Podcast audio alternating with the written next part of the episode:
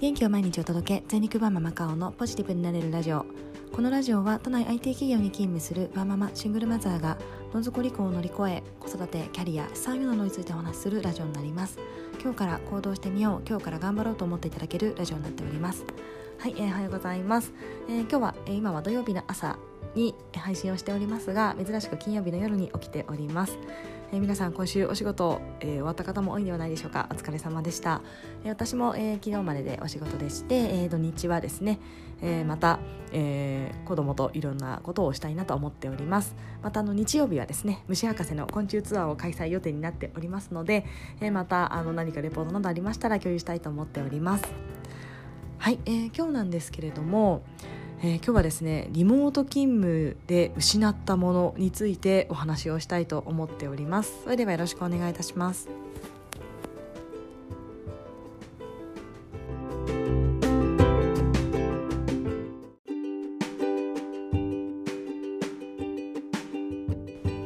はい、えー、今ですねリモート勤務在宅勤務で、えー、働いている方も多いんではないでしょうか。私自身も、まあ、週の半分ぐらいは出勤してまして半分ぐらいは在宅勤務になっています。ただ出勤時も結構会社の人はですね在宅勤務多いので、えー、昔よりも全然人が少なくて、えー、人とこう話す機会っていうのがだいぶ減っているなと思っています。で私自身はリモート勤務になりまして一つですねやっぱりストレスがだいぶ減ったなと思っています。言ってた頃はそこまで感じていなかった、まあ、多少感じてましたけどもやっぱりですねこう人と話をしたりとか、えー、まあやっぱり好きな人ばっかりではないっていうのは正直ありますので、まあ、気を使って会話をしなきゃいけなかったりとかっていうものがありましたのでやっぱり結構ストレスだったりとか疲れが溜まってたんだなと振り返ると思っています。なのでリモート勤務になると、まあ、会議とかで会話することはありますがそれ以外の時間は家で一人で仕事ができてもうなんて快適なんだろうと思っておりまして私は全然あの家とかでも仕事をはかどるタイプなのであまりですねこうリモート勤務のデメリットを感じていない本当にいいことばっかりだなと思っておりました。でさらには通勤時間もやっぱり短くなってますしない状態ですので自分の時間がすごくできるなと思っています。かつあの結局準備とかお化粧とかちゃんとするとかですね。そういったものを含めると私は在宅勤務の日はそうですね1日うんと1時間2時間ぐらいはえー、だいぶですね、えー、出社する時よりも浮いてるんじゃないかと思っています。なので私は本当にこの働き方になって本当にありがたいですし、まあ、息子が小学校に上がった上で、えー、お迎えがしやすいとかそういった部分がすごく助かっている制度なので本当にありがたいなと思っています。ただですねこの在宅勤務を、えー、増えたこの環境下において大きなデメリットを感じることがありました。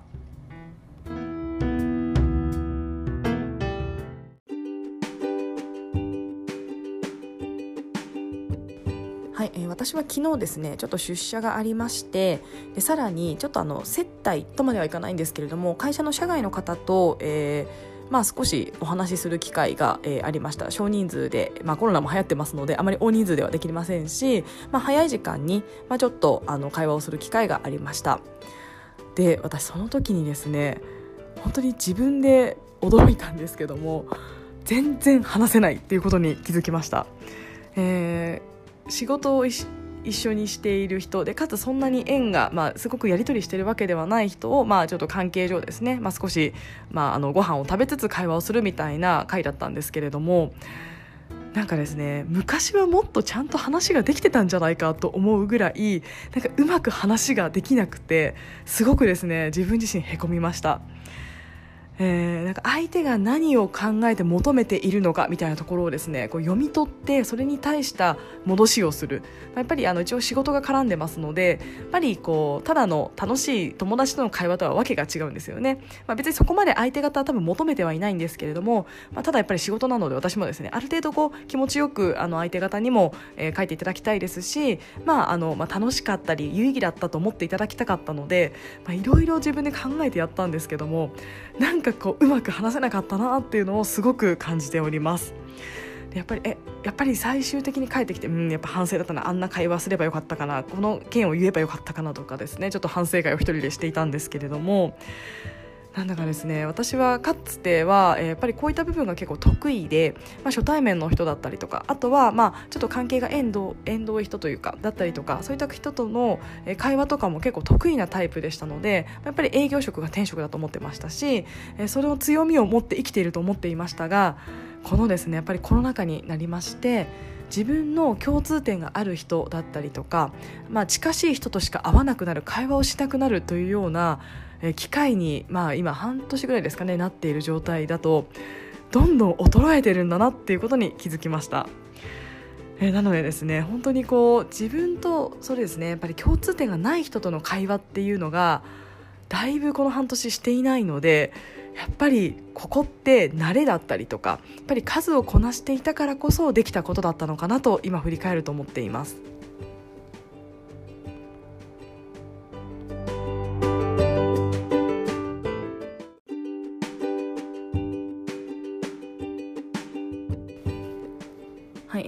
生活はですねとても居心地がいいですしすごく、え、私は快適です。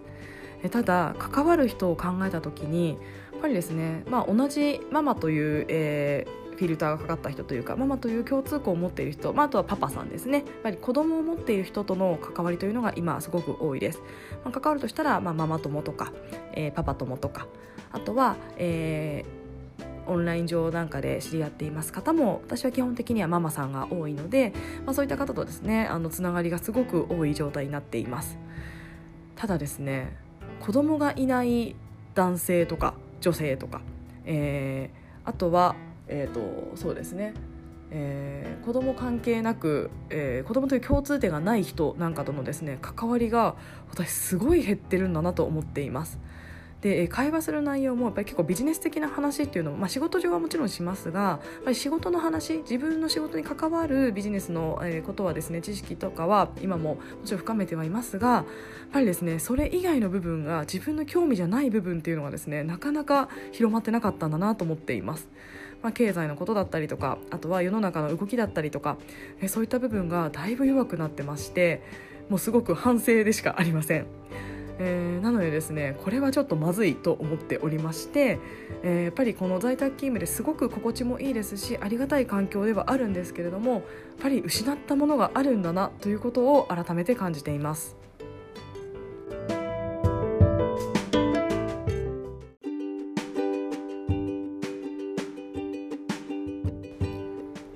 はい別にですねあのその接待であの上手に話せることがあのいいわけではないですが私自身はそこが強みと思っているのでそれができなかったことはちょっとへこんでいるというような状態です。なので別にそれがですねあのプライオリティが別に低くても私はいいと思っているんですが私の中では高いのでちょっとへこんでいるような状態になっています。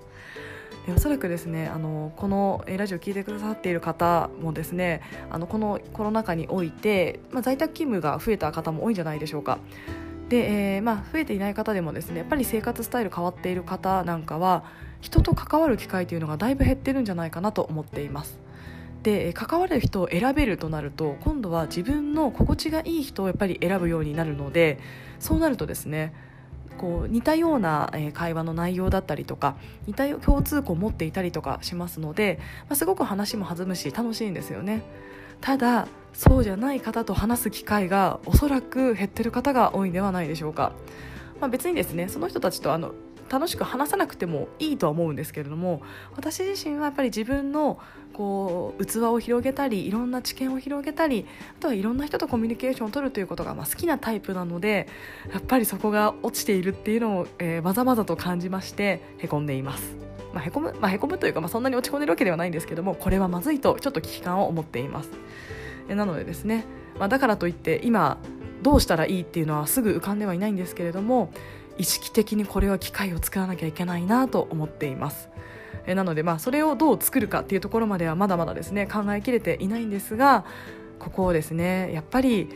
機会が減っているものっていうのはやっぱり慣れっていう部分がどんどんですねあの失われていく可能性があるなということを気づきましたので機会を作るということが意識的にやっていかなきゃいけないと思っています。なので皆さんもですねぜひこの生活スタイルが変わっていいことも絶対あったと思いますがそこで失っているものも実はあるかもしれない、まあ、その失ったものばっかり目を向ける必要はないんですがもしその失ったものが自分の逃したくないものであればぜひですねまた得られるような、えー、アクションを起こすっていうのが一ついいんじゃないかなと思っています。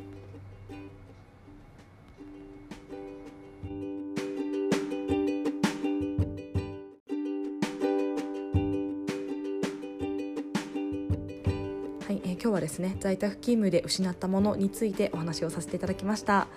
まあ、どなたかの参考になるのかはちょっとわからないんですが私自身とても感じたことになりましてもしかしたら同じようなことを思う方とか、まあ、あの私の場合はそのまあ会話力みたいなところにはなりますがその会話力ではない部分で何か感じるところがある方もいるかなと思いましたのでお話をさせていただきました。